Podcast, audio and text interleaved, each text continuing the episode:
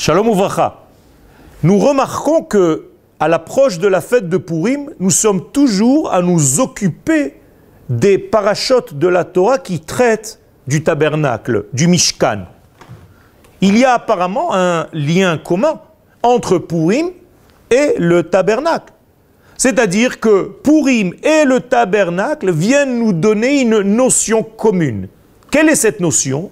Mais Tout simplement, le tabernacle étant là pour que l'infini se découvre et se dévoile dans notre monde, eh bien apparemment la fête de Purim, c'est son sens le plus profond.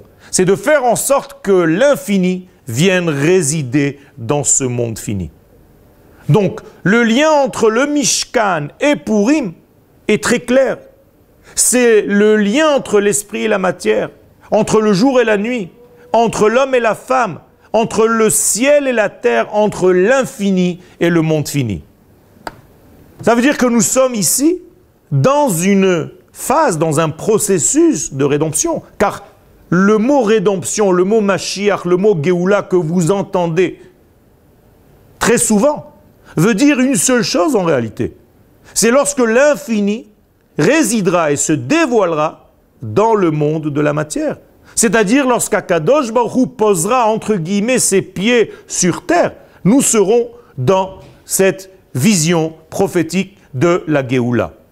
Et donc la sortie d'Égypte, c'est le processus qui a ouvert le printemps au peuple d'Israël. Car n'oubliez pas nous sommes un peuple optimiste, car nous sommes le premier peuple de l'humanité tout entière qui a été sauvé, qui a découvert son printemps.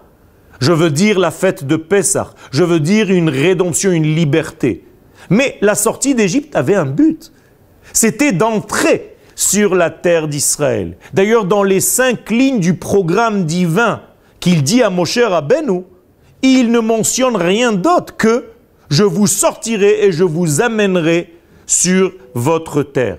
Eh bien, sur ce chemin-là, dans le chemin entre l'Égypte et la terre d'Israël, est apparu l'ennemi numéro un du peuple d'Israël, Amalek. Or, Amalek veut donc éviter que le peuple d'Israël sorte d'Égypte et qu'il arrive sur sa terre. Parce que si ce peuple sort d'Égypte et qu'il arrive sur sa terre, eh bien Amalek n'a plus de rôle à jouer dans cette histoire. Moralité, Purim, c'est la même chose.